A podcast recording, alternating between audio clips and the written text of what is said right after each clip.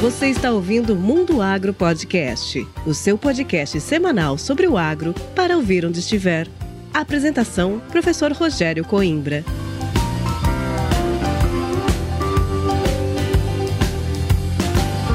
Está no ar mais um episódio do Mundo Agro Podcast, o seu podcast semanal sobre o agro para ouvir onde estiver e quando quiser. Eu sou o professor Rogério Coimbra e hoje trago para você um bate-papo com os integrantes do Núcleo Ganho Genético da Universidade Estadual Norte Fluminense Darcy Ribeiro, a UENF, que é vinculado também ao programa de pós-graduação em genética e melhoramento de plantas dessa universidade. E para conhecer e entender melhor como é que funciona o núcleo ganho genético, eu converso agora com o Jean Torres Leite, que é coordenador geral desse programa, e com a Rosimara Barbosa Bispo, que é vice-coordenadora do núcleo. O Jean é engenheiro agrônomo pela UENF com mestrado em genética e melhoramento de plantas e está concluindo agora o doutorado nessa mesma área. A Rosimara é bióloga pela Universidade do Estado do Mato Grosso, a Unemate de Alta Floresta. Ela possui possui mestrado em genética e melhoramento de plantas pela UENF e também é doutoranda em genética e melhoramento por esse mesmo programa. Você viu que o papo de hoje é caprichado, então vamos entender melhor o que é melhoramento genético de plantas com essa galera que está afiada no assunto.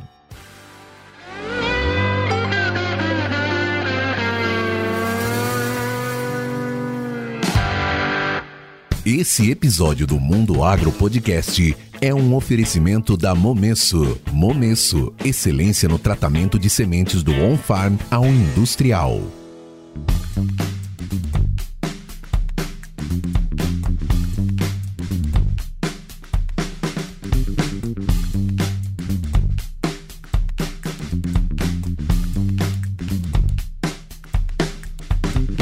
E olha só, pessoal, hoje nós estamos aqui com dois convidados especiais representando o Núcleo de Estudos Ganho Genético da UENF, Universidade Estadual do Norte Fluminense, Universidade Darcy Ribeiro. E o mais legal disso é que eles são ouvintes dos podcasts do Agro, são ouvintes e já participaram lá do Papo Agro Podcast do meu amigo Neto e entraram em contato comigo através do Instagram apresentando o Núcleo de Estudos, que eu acho bacana demais gente estava conversando aqui antes de começar, quando envolve um centro de pesquisa, uma universidade, eu sendo professor universitário, eu fico bastante animado. E estão aqui hoje comigo o Jean e a Rosimara para falar um pouco mais sobre esse núcleo de estudos e falar também sobre o que é o melhoramento genético de plantas. Jean, Rose, tomar liberdade de chamar de Rose, sejam muito bem-vindos ao Mundo Agro Podcast. Boa noite, Rogério. É um prazer estar aqui com você e compartilhar um pouco da nossa experiência frente ao Núcleo de Estudos Ganho Genético aqui na UENF. Eu sou Rosimara Barbosa Bispo, sou bióloga, formada pela Universidade do Estado do Mato Grosso, lá no campus de Alta Floresta, no extremo norte do estado, e sou mestre em genética e melhoramento de plantas aqui pela UENF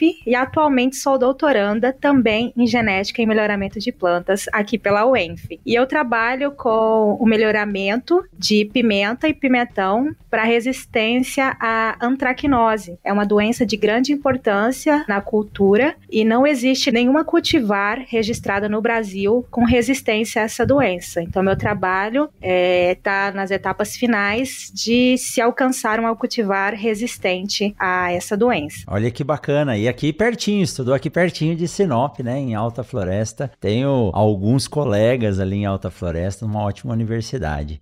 E o Jean, o Jean, um músico que eu vi aí, ele já me mostrou alguns dos instrumentos, né? Toca guitarra, toca baixo e é melhorista, né? E o melhoramento não deixa de ser uma arte, né, Jean? Com certeza. Então, Rogério, boa noite, boa noite aqui a toda a audiência. Eu gostaria de agradecer o convite aqui por, e participar aqui com vocês, representando aqui o ganho genético. Nós temos muito orgulho de representar esse núcleo que vem crescendo a cada dia mais, tanto em projeções presenciais quanto online visto essa mudança aí que nós tivemos pela Covid-19. É, eu sou Jean Torres Leite, eu sou formado em agronomia, eu tenho mestrado em genética e melhoramento de plantas pela Universidade Estadual do Norte Fluminense e também atualmente eu sou doutorando do curso de genética e melhoramento de plantas da UENF. Espero que os nossos conhecimentos aqui sobre melhoramento de plantas possam auxiliar e direcionar é, as pessoas que gostam e que vão aproveitar esses conhecimentos aqui para a sua vida. Ah, pode ter certeza, e eu vou aprender bastante. E melhoramento é algo que me atrai. Para começar, Jean e Rose, gostaria que vocês, o Jean sendo coordenador do núcleo de estudos, vou pedir para que você apresente o núcleo de estudos. E para quem está nos ouvindo e não sabe o que é um grupo de pesquisa, um núcleo de estudos, explica para a gente como funciona também.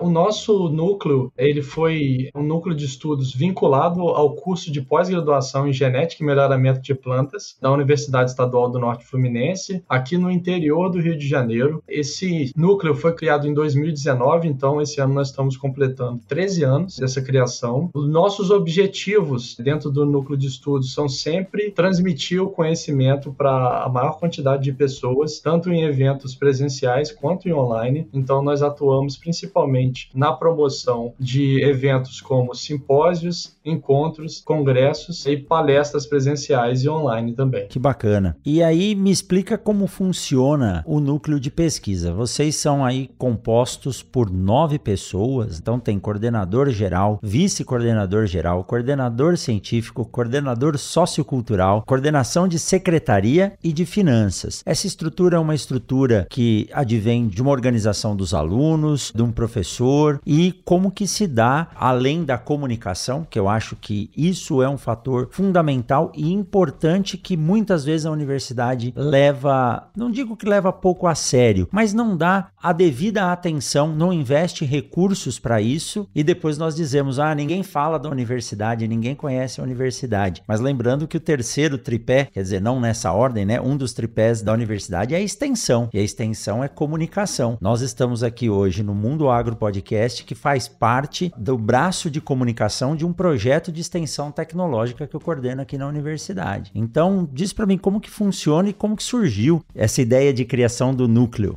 Bem, é importante você comentar sobre isso porque é o que eu sempre falo realmente aqui como coordenador do grupo. Eu acredito que nós precisamos transmitir esse conhecimento aqui da universidade para mais pessoas. Isso é um importante passo para a gente melhorar, deixar tanto a universidade mais conhecida, pois nós somos do interior do Rio de Janeiro, e também para transmitir esse conhecimento para outras pessoas, que vai ajudar outras pessoas. Então, o núcleo ele iniciou como uma iniciativa mesmo de estudantes, que eles se juntaram com o intuito de criar oportunidades, de transmitir conhecimento promover minicursos e outros eventos assim que possam contribuir com os estudos de genética e melhoramento de plantas. E também passar esse conhecimento para os estudantes, tanto os estudantes aqui da universidade, do curso de genética e melhoramento de plantas, também estudantes de outros cursos e de outras universidades. Isso mesmo. E durante a criação foi elaborado um estatuto. Então, no estatuto tem todas as normativas, qual é a função de cada um, do coordenador geral, do vice-coordenador coordenador, a função do secretário, a função do coordenador sociocultural. Então tem toda uma estrutura e cada um trabalha na sua parte, mas como a gente é um grupo bem diversificado, às vezes a gente tem habilidades em diferentes áreas. Então a gente tem reuniões semanais, agora no formato online, onde a gente discute, todos dão a sua opinião. Quando alguém precisa de ajuda nas suas atividades, a gente abre e se propõe a ajudar de alguma forma. Então, apesar de ter toda essa estrutura de coordenador sociocultural, coordenador científico, todos trabalham de forma unida. É algo assim bem, bem construtivo, todo mundo participa de todas as etapas é algo assim bom de falar porque não fica aquela coisa centralizada que às vezes cansa de você só fazer alguma coisa. Então tem essa parte gostosa de fazer parte do núcleo é que você acaba tendo uma experiência em diferentes áreas e setores. O Rose, é legal você falar isso porque, bom, eu como professor, né, às vezes as pessoas perguntam se eu só dou aula ou se eu trabalho também.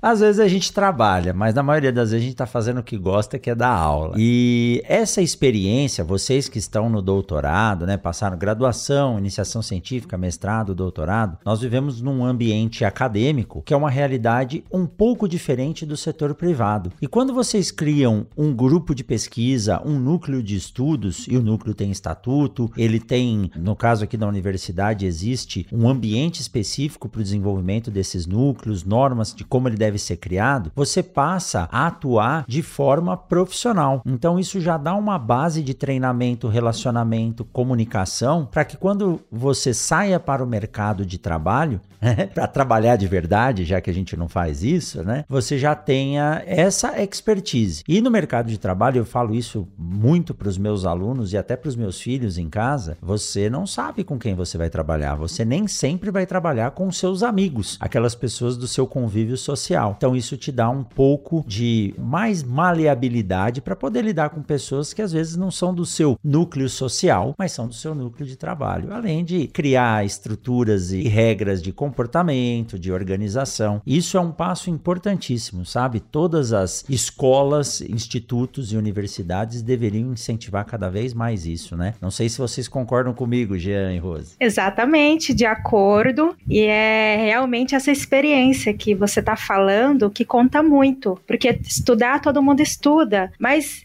além do estudo. Essa oportunidade em fazer parte de um grupo de estudo gera uma experiência enorme e a gente tem visto isso nos eventos que a gente tem desenvolvido, elaborado e apresentado. A gente está sendo elogiado porque a gente se esforça, a gente não consegue às vezes mexer em toda uma estrutura, mas a gente tem colegas que, que sabem mexer, nos auxiliam. Então essa experiência é o que conta. Inclusive a gente poderia colocar lá no nosso currículo, organização de evento, transmissão de live, montagem de equipamento, é algo assim muito importante, não é, Jean? Com certeza, Mara. É, foi bom você citar isso, Rogério, porque é o que eu sempre falo lá pro grupo e a gente sempre segue isso. A nossa universidade, ela, ela não tem uma proximidade tão grande com as empresas privadas. Então, nós buscamos também esse contato mais próximo com essas empresas, porque isso é importante para abrir novas oportunidades para os estudantes que tem lá na UENF. Então, nós nós é, buscamos patrocínios, nós buscamos parcerias com essas empresas e também vale citar aqui que nós temos uma parceria com a Bayer, na qual a gente vai fazer uma mentoria com eles nos meses agora de junho e julho. Então isso é muito importante para a gente trazer as empresas mais próximas da universidade e criar oportunidades para os nossos estudantes aqui da UENF. E olha, eu vou dizer para vocês, nós temos aqui uma boa relação com as empresas, estamos aqui num núcleo de produção. Rosimara sabe, né? Aqui da região e elas querem isso, elas querem o contato com a academia, então basta ter força de vontade e ir atrás e buscar isso. Isso é muito importante. Como eu digo, a partir do momento que as pessoas passam a pensar unidas, elas vão mais longe. Existe uma frase que diz: sozinho eu posso ser mais rápido, mas juntos nós vamos muito mais longe, né?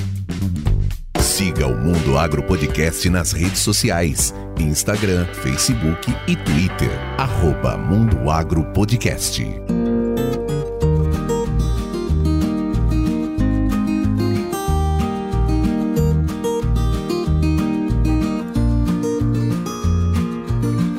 Para falar dessa linha de trabalho de vocês, né, melhoramento genético, como eu disse, eu tenho um pezinho lá no melhoramento. Quem trabalha com produção de semente sabe que a semente vem de uma semente básica que surgiu através de um programa de melhoramento que está sempre pensando 10 anos à frente do que está acontecendo agora. Mas como quem está nos ouvindo agora nem sempre está ligado ao agro, eu gostaria que vocês explicassem ou falassem um pouquinho mais o que, que é o melhoramento genético de plantas. Às vezes a pessoa pessoa não pode saber ou não tem noção do ganho que isso traz. E eu acho que aí vem essa chave do nome do núcleo de vocês, né? Ganho genético. Então nos explique o que, que é o melhoramento genético de plantas. Então, uma definição que a gente tem aqui, Rogério, é sobre o melhoramento de plantas que é bem interessante, que é a arte e ciência de melhorar geneticamente as plantas em benefício da humanidade. E o que isso quer dizer? A arte. A arte seria a observação. Quais são as características que você consegue observar que são interessantes para você. Por exemplo, vale citar aqui um fruto maior, uma planta que ela seja maior, uma planta que é mais produtiva. Então, essa é a arte que você trabalha dentro do melhoramento de plantas. E a questão da ciência é você integrar áreas como as áreas de genética, estatística, biologia molecular, bioquímica, fisiologia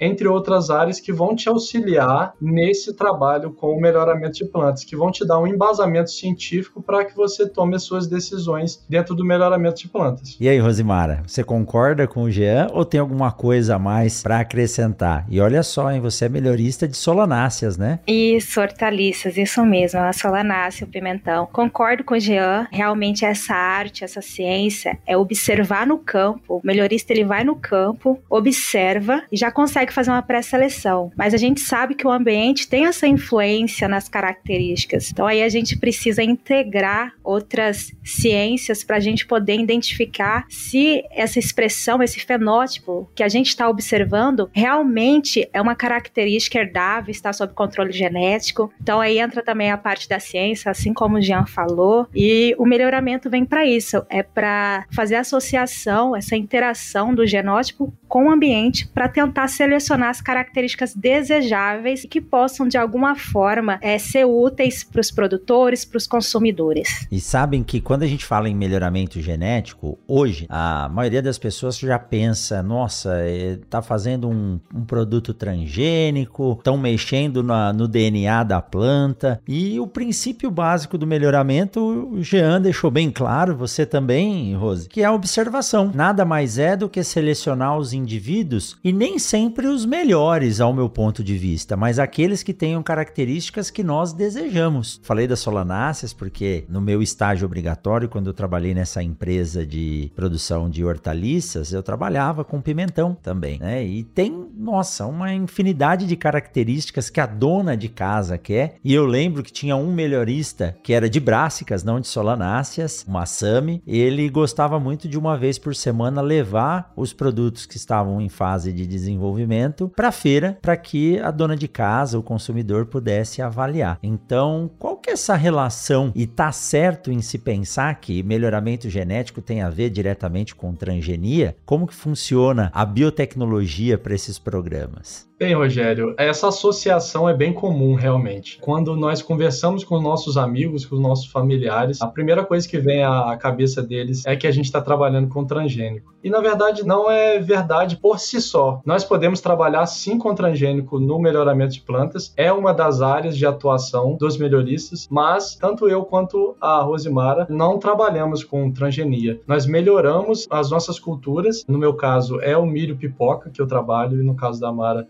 são as pimentas e pimentões. Então, nós melhoramos essas culturas por meio de observação, como você mesmo falou, por meio de avaliação com dispositivos, avaliação geralmente a campo. Então, nós selecionamos os melhores genótipos, né, os melhores indivíduos, de acordo com as características que a gente busca nesses indivíduos. E integrando a biotecnologia, a biotecnologia ela tem sido muito trabalhada ultimamente, o conceito de edição genômica ela tem sido muito trabalhada trabalhada no melhoramento de plantas. Essa integração é importante, só para deixar claro que a edição genômica ela pode não ter nenhuma relação com essa questão da transgenia, porque você pode utilizar um gene ou mais genes que estão associados a determinadas características e pode é, inserir essas características, esses genes, em uma planta da mesma espécie. Então, ele não é caracterizado uma transgenia. Isso auxilia muito quando você tem, por exemplo, uma característica de resistência a doença que você tem em um, uma cultivar exótica, né, em um parental exótico e tudo mais, e que você quer acelerar esse processo. Então você faz esse processo da edição genômica para acelerar esse processo para não ter que fazer é, outros tipos de técnica é, e métodos como o retrocruzamento, que é um, um método de melhoramento muito utilizado para introgressão desses genes de resistência a doenças, mas que é muito mais demorado do que a edição genômica. É isso aí. É, as pessoas pensam que todas as cultivares disponíveis no mercado são transgênicas. Pode ser. A maioria pensa. Inclusive, como o Jean falou, os nossos pais perguntam. Lá, eu moro no sítio, lá no Mato Grosso. Então, quando a gente vai falar da pesquisa, nossa, mas eu não sabia que era assim. E tal cultivar, tal cultura é transgênica? Não. Mas como que é a transgenia? Aí eu explico o que, que a gente faz, o que, que a gente trabalha, com o que, que a gente trabalha, de que forma. Eu trabalho com pimenta e pimentão. Só que a gente está tentando passar um gene de resistência de uma pimenta que é pungente para um pimentão que é doce, suscetível. E a gente faz isso como? Não é através da transgenia. Eles são da mesma espécie. Então a gente faz o cruzamento artificial, cruzamento manual, a fim de passar essa característica. Então a modificação que está tendo no DNA, ela está ocorrendo dentro da espécie e de uma forma conduzida pelo homem. Então não envolve a inserção de um gene exógeno de uma outra espécie. Para ser caracterizado um transgênico, esse organismo ele tem que receber um gene exógeno. Como o Jean falou, você só opta por esse processo de transgenia quando você realmente não tem nenhum genótipo dentro daquela espécie com um gene de resistência à doença ou algum outro estresse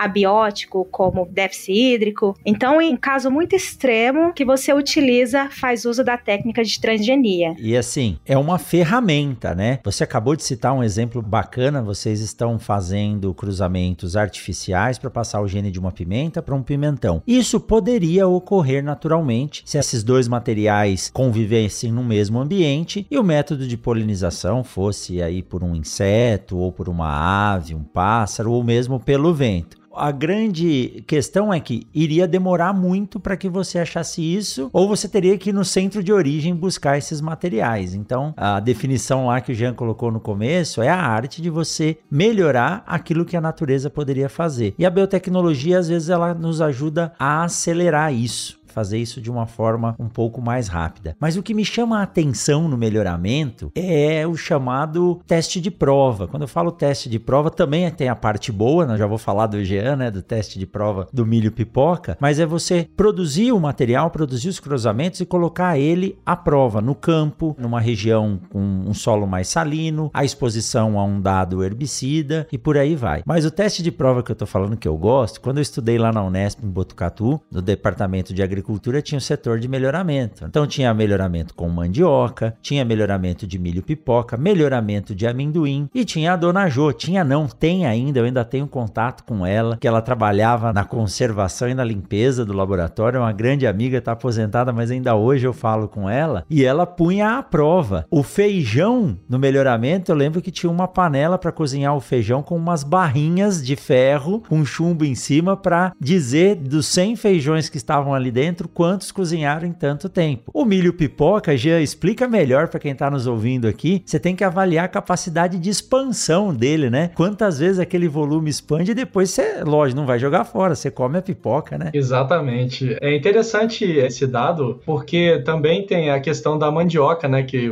faz o cozimento dela para ver se ela cozinha bem e tudo mais. Sim. No caso da pipoca, depois da gente fazer a colheita dos grãos, nós levamos esses grãos para o laboratório laboratório e aí no laboratório nós fazemos esse teste de capacidade de expansão. Como é feito esse teste de capacidade de expansão? Nós pegamos é, um determinado massa de grãos e aí a gente coloca em um papel apropriado, é, em um saco de papel apropriado. Nós levamos isso ao micro-ondas e aí aproximadamente 2 minutos, 2 minutos e 10 e a gente depois retira né, do micro-ondas e coloca em uma proveta. E aí a gente mensura a quantidade de pipoca expandida pelaquela massa de grãos que foi colocada. E é muito interessante porque, como você mesmo falou, é, nesses experimentos a gente gera uma quantidade de pipoca muito grande. E aqui na universidade a gente sempre está doando, né? A gente está sempre enviando aqui para os grupos, falando: ó, oh, hoje tem pipoca, pessoal, pode vir aqui no laboratório pegar, traz o seu saquinho. Então a gente sempre tem isso quando tem essa grande quantidade. Então a gente doa para algumas pessoas, algumas instituições. Então isso é muito importante.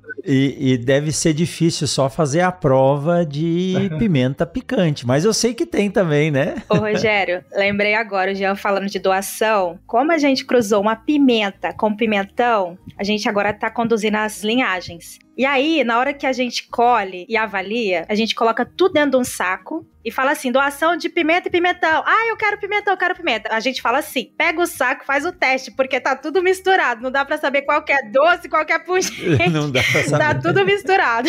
Essa é a parte legal do melhoramento, embora na maioria das vezes é um trabalho de longo tempo, porque não é algo que a gente consegue fazer de uma hora para outra. Lembrando que vocês têm que fazer o cruzamento, tirar as sementes, depois depois plantar essa semente e a partir do momento que deu certo, aí tem que conduzir essas linhagens e, e por aí se segue esses programas que deram a capacidade do Brasil e de outros países terem aí a quantidade de produção de alimentos que nós temos. O melhorista é um profissional é, diferenciado dentro da ciência, da pesquisa, da agricultura nos países, porque ele tem que pensar, como eu disse, lá no futuro, 10 anos no mínimo à frente do que está acontecendo hoje. Nós temos parcerias com algumas empresas, uma delas é a BASF, e a semana passada um dos pesquisadores estava aqui e ele falou: olha, no nosso campo de pesquisa existem materiais que vão ser comercializados provavelmente daqui a 10 anos. Então imagina só o quanto é importante o trabalho do melhorista para segurança alimentar de um país. Então o núcleo de vocês aí tem uma importância ímpar na agricultura.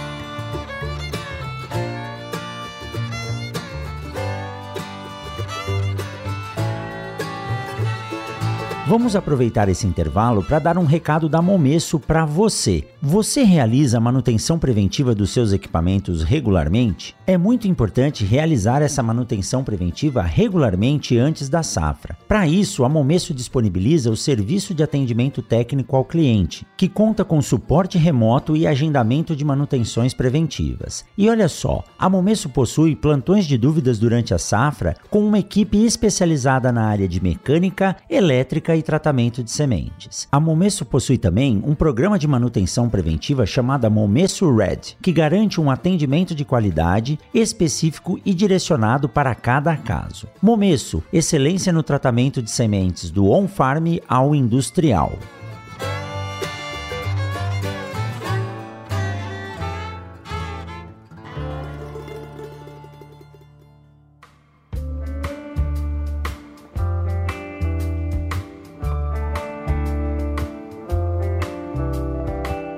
Bom, é isso aí. Depois dessa pequena paradinha aqui para uma água, né? Como eu disse anteriormente, é um prazer grande estar tá ouvindo e conversando novamente sobre melhoramento. E a gente estava dizendo, Jean, sobre seguir aí com linhagens, né? Trabalhar com materiais que vão ser avaliados aí ao longo do tempo. Eu sei que você vem trabalhando com essas linhagens aí. Como funciona o seu trabalho? Sim, então, é, o meu trabalho é com uma certa quantidade de linhagens aqui do banco de germoplasma aqui da UENF, né, de milho pipoca. Essas linhagens são oriundas de vários países da América Latina, é, então são bem interessantes porque mostra essa diversidade que a gente tem na América Latina. Mas com relação à obtenção de linhagens, é importante a gente citar aqui que é um trabalho bem árduo. Nós temos que fazer pelo menos sete ciclos de autofecundações, então nós temos pelo menos quatro anos e meio de trabalho para obtenção de uma linhagem. Após isso, ainda a gente tem os testes para ver como essas linhagens se comportam em cruzamentos híbridos e aí para depois lançar um cultivar no mercado. Então é um trabalho bem árduo, mas muito prazeroso. Eu posso falar aqui que eu, eu curto todas as etapas desse trabalho, desde o planejamento de cada um desses plantios até a colheita. Eu curto toda essa trajetória. Cada melhorista tem que ter uma série aí de alunos ou de filhos ou netos interessados em trabalhar, porque dependendo da espécie, ele não vai ver o resultado do trabalho de melhoramento que ele fez. Tem que ser realmente muito valorizado e muito aplaudido o trabalho de vocês. E olha, vocês me citaram algumas técnicas e algumas linhas de pesquisa que vocês estão desenvolvendo, e você me falou, Jean e a Rose também, a respeito dos dispositivos de baixo custo e fácil manuseio para fenotipagem. Você está dizendo aí, né, que demora quatro anos. Como é que funcionam esses dispositivos? Bem, só explicar um pouco da fenotipagem. Então, a fenotipagem é uma caracterização que você vai fazer do seu material genético lá na sua área experimental. Então, são avaliadas características características morfológicas, fisiológicas, bioquímicas e também agronômicas, né, que são de interesse dos produtores e dos consumidores. É bem, é, essa fenotipagem geralmente quando ela é feita em larga escala, as pessoas, os melhoristas utilizam drones para fazer esse mapeamento geral da área e a partir dessas fotos retiradas desses drones são colocadas essas fotos inseridas em programas e esses programas fazem a leitura. Bem, com relação às pessoas que não detêm de recurso para comprar drones iPhone, para comprar todos esses softwares, nós podemos citar aqui que existem dispositivos de baixo custo de fácil manuseio. São, por exemplo, um celular. Você usando a câmera do seu celular, você vai tirar uma imagem que a gente chama de imagem RGB, você vai utilizar algum software que seja gratuito, por exemplo, o ImageJ, que é um software gratuito, e a partir de alguns dos plugins que você tem lá nesse software, você pode é, mensurar algumas características importantes, como características da quantidade de verde que você tem lá na planta. Você pode ver também a questão de ataque de pragas e doenças, alguma resposta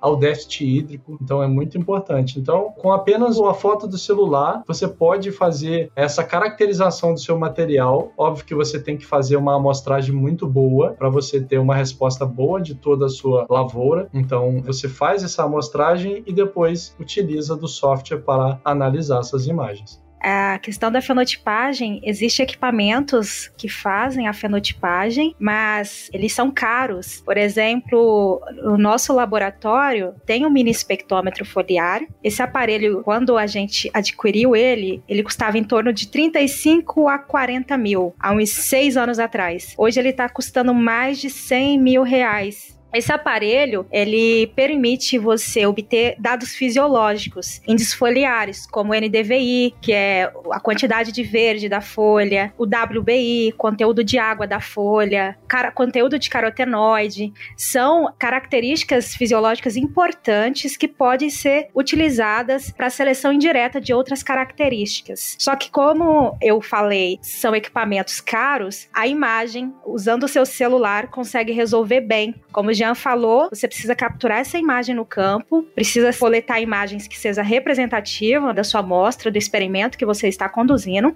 É claro que você precisa seguir alguns protocolos. Você tem que padronizar a altura da onde você vai estar capturando a imagem, não pode ter sombra, tem que ser no horário mais quente do dia para a questão da luminosidade, não pode estar com nuvem no sol. A captura dessas imagens, você tem que estabelecer se vai ser a cada 10 dias, a cada 15 dias para fazer o monitoramento. Depois você pode analisar essas imagens na hora do dia que você quiser, porque você vai ter um banco de imagens ali, facilita, você otimiza seu tempo. A hora que você tiver com tempo disponível para fazer essas análises, você vai ter essas imagens no seu computador e pode ir ali fazer as análises. Então, são uma gama de outros instrumentos que estão sendo desenvolvidos a fim de melhorar a questão de aquisição pelos programas de melhoramento para os produtores que queiram estar implementando em suas lavouras, no seu sistema de produção. Só que às vezes precisa de um pouquinho de experiência, principalmente para mexer com o software. O ImageJ, embora ele seja um dispositivo, um software gratuito, precisa ter um pouco de conhecimento para usar, fazer todo o processo de processamento da imagem, análise da imagem, o que, que você quer selecionar. Então, é algo que está sendo implementado, mas nos próximos anos eu acho que vai ficar mais acessível para a maioria dos produtores. Essas ferramentas de tecnologia, elas têm nos ajudado bastante, principalmente quando a gente trata de softwares ou aplicativos abertos de open search, como o QGIS também utilizado para avaliação de imagens, e eles dão a possibilidade de quem não tem recurso para investir ou numa licença ou num equipamento com um custo altíssimo como esse que a Rose citou, para poder continuar trabalhando. Isso é interessante porque nós podemos levar isso para regiões ou países de baixo desenvolvimento desenvolvimento ou que não tem um investimento em pesquisa, isso é uma ação muito importante também para quem desenvolve esse tipo de pesquisa.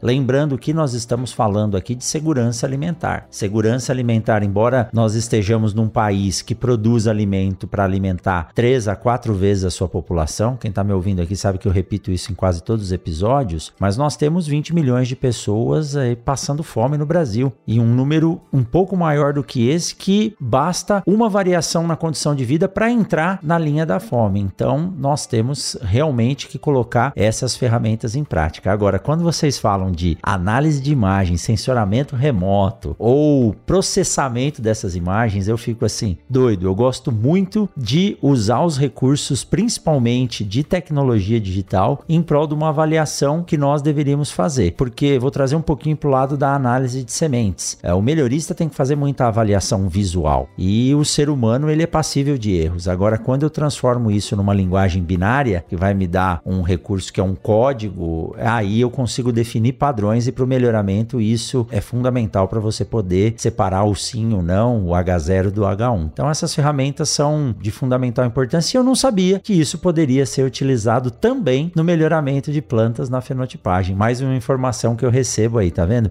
Professor aprende mais do que ensina, mas não conta para ninguém. Só nós estamos falando isso aqui, ninguém tá ouvindo, ah, viu?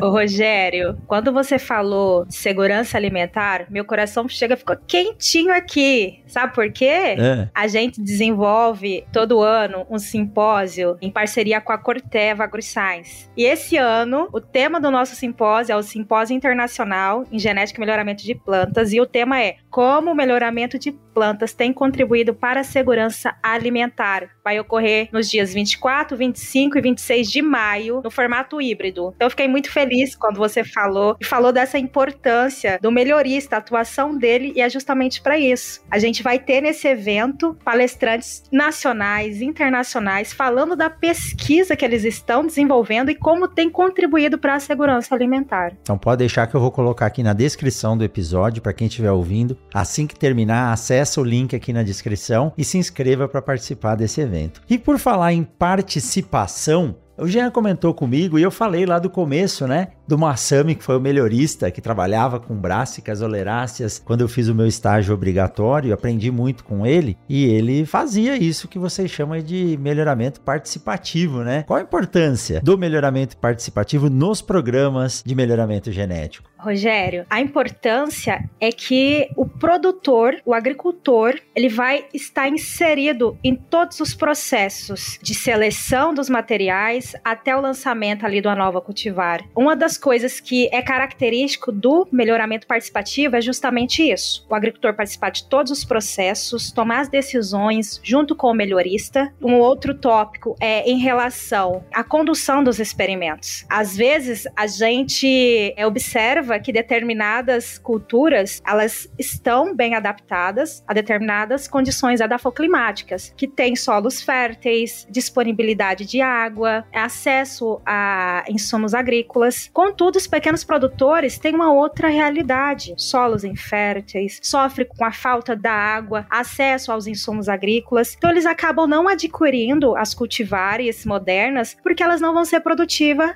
na área deles. Então eles ficam com aquelas cultivares, aquelas variedades tradicionais que, que eles têm, que é passada de geração em geração. Então, um outro tópico é em relação à área experimental. Os experimentos, eles são conduzidos nas propriedades dos agricultores, ao invés de ser em fazendas ou campos experimentais porque a expressão das características vai ser para aquele tipo de ambiente. Então, vai ser algo ali que, que vai favorecer o agricultor de alguma forma. Então, o melhoramento participativo busca muito isso, desenvolver cultivares que vai atender às condições edafoclimáticas dos produtores e também as, as condições socioeconômicas. Como a Rosimara mesmo colocou aqui, é muito importante para a gente trabalhar nessa linha, porque geralmente os programas de melhoramento eles atuam mais para a produção de cultivares para atender as grandes empresas e tal. Geralmente trabalham com híbridos e cultivares que demandam um pacote tecnológico muito caro e muito oneroso para um pequeno produtor. Então, esse melhoramento participativo é interessante porque nós vamos até a propriedade, nós sabemos quais são as demandas desse produtor, o que, que ele precisa de características da planta, de características adaptativas, a quantidade que ele vai precisar, por exemplo, essa cultivar que produz uma certa quantidade de sementes, ah, eu preciso de uma que produza mais, mas eu também, é, eu não posso comprar tudo isso aqui, como a Mara mesmo colocou, eu não posso comprar todo esse pacote aqui, então eu preciso de uma cultivar que seja mais responsiva, que tenha todas essas características que sejam importantes para esses pequeno produtor, principalmente pequeno produtor, porque os grandes produtores geralmente utilizam cultivares híbridas e outras cultivares que sejam assim de grande produção, mas que demandam de muito recurso para a produção dessas cultivares, da quantidade de, de grãos, de óleo, seja o que for o produto final dessas plantações. Afinal, né, o melhoramento ele faz aquilo que a gente precisa. Então a gente precisa entender entender qual que é a demanda do produtor, qual que é a demanda uh, do consumidor final, para poder trabalhar em cima disso. E eu costumo dizer uma coisa que, ao meu ver, o Brasil e o mundo está se inserindo nisso. Inicialmente, os países trabalhavam com melhoramento para buscar principalmente melhoria de produtividade, né? Produtividade sempre foi o principal foco, mas é lógico que no melhoramento a gente tem que adaptar primeiro a planta para que ela se torne produtiva. E hoje nós já pensamos muito mais na qualidade do alimento que está sendo oferecido e não só na sua capacidade produtiva. Um alimento mais rico em vitaminas, em óleos ou gorduras de melhor qualidade. A gente sabe que a gordura vegetal, presente nas sementes principalmente, ela é de melhor qualidade do que a gordura animal. Não que nós não precisamos das duas, a gente precisa dessas duas, mas consegue produzir óleos de forma né, renovável muito mais viavelmente. Então é importante entender isso que hoje a gente está trabalhando com frutas com melhores condições de vitaminas, de sais minerais e isso é uma evolução do processo. Então acho que o país em si ele passa como nós, vocês estão passando por um processo de educação, aprender o como fazer, depois desenvolver as suas próprias técnicas e aí aprimorar as suas técnicas. Então nós passamos lá pela graduação, mestrado, eu acho que o Brasil hoje está no doutorado trabalhando para produzir um alimento de melhor qualidade. E a isso nós temos que parabenizar vocês, Rosimara, o Jean, toda a equipe aí do Núcleo Ganho Genético e todos os melhoristas do Brasil, principalmente quando eles se unem para organizar eventos, feiras, comunicação e distribuir pipoca para os amigos do departamento, que isso é importante também para fazer uma boa social, né? Com certeza, Rogério. É isso aí já a gente já, já combina, né? As pessoas chegam lá para pedir pipoca já fala, poxa, não tem nem uma manteiguinha, não tem um sal, não tem nada. Eles já exigem isso da gente. Olha, lá no departamento de agricultura, a dona Jo fazia pão de mandioca, tinha a pipoca para fazer avaliação de expansão. O professor Norberto, melhorista, também de vez em quando trazia uma alface lá e enrolava uma salada. É trabalhar com agricultura, com melhoramento, é algo bom também, né? Que nos faz crescer, às vezes, para o lado.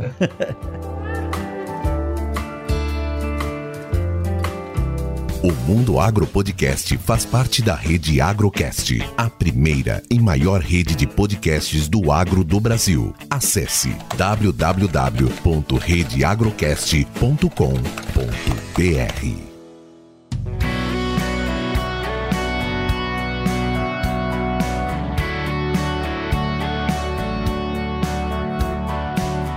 Jean, Rose, olha, é, passou rápido o tempo, né? Eu sei que a gente tem bastante coisa para falar, mas já fica um convite para vocês voltarem aqui no Mundo Agro Podcast quando quiser. As portas estão abertas, podem trazer outros integrantes. Quando tiver algum evento para divulgar, pode nos mandar lá pelo e-mail ou pelo WhatsApp, que nós temos um grande prazer em ajudar na divulgação desses eventos nos ouvintes aqui do Brasil e do mundo, né? Estamos hoje em mais de 60 países aí com o Mundo Agro Podcast, então essa essa informação chega bem longe. Quero agradecer a presença de vocês, agradecer vocês terem entrado em contato conosco lá pelo Instagram e dar os parabéns aí ao coordenador e vice-coordenadora do Núcleo Ganho Genético, que vocês promovam muito ganho genético à frente e garantam a segurança alimentar das pessoas aí no Brasil e no mundo. Obrigado, viu, Jean? Obrigado, Rose. Muito obrigado, Rogério. Queria agradecer a você aqui, toda a equipe do Mundo Agro. Também deixar aqui minhas últimas palavras. Queria agradecer também ao meu grupo, aqui o Núcleo de Estudos Ganho Genético, pelo árduo trabalho que vem desenvolvendo. Eu entrei como coordenador no ano passado, então a minha gestão é a 2021-2022. Daqui a uns tempos eu vou estar passando esse bastão para outra pessoa, então é, eu agradeço aqui a todos pelo trabalho.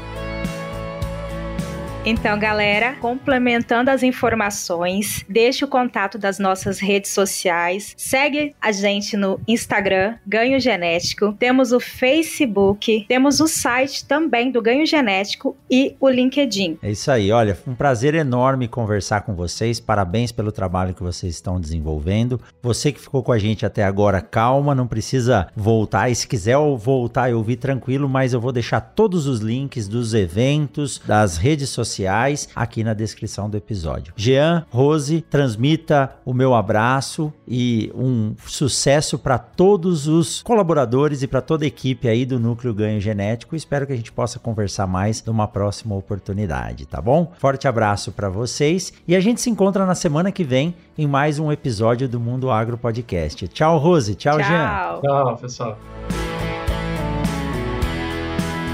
Que legal, que legal, que super bate-papo. E meus parabéns. Se você chegou até aqui é porque você ouviu o episódio inteiro. Ajude-nos a divulgar o Mundo Agro Podcast. Podcast é assim, a gente divulga no boca a boca. Mande um WhatsApp e compartilhe o link desse episódio, nos ajudando a crescer cada vez mais. Muito bom, pessoal. Tchau, tchau e até semana que vem. Você ouviu o Mundo Agro Podcast. Informações, novidades e muito mais. Esse episódio do Mundo Agro Podcast foi um oferecimento da Momesso. Momesso, excelência no tratamento de sementes do on-farm ao industrial. Este podcast foi editado por Radiofone Club.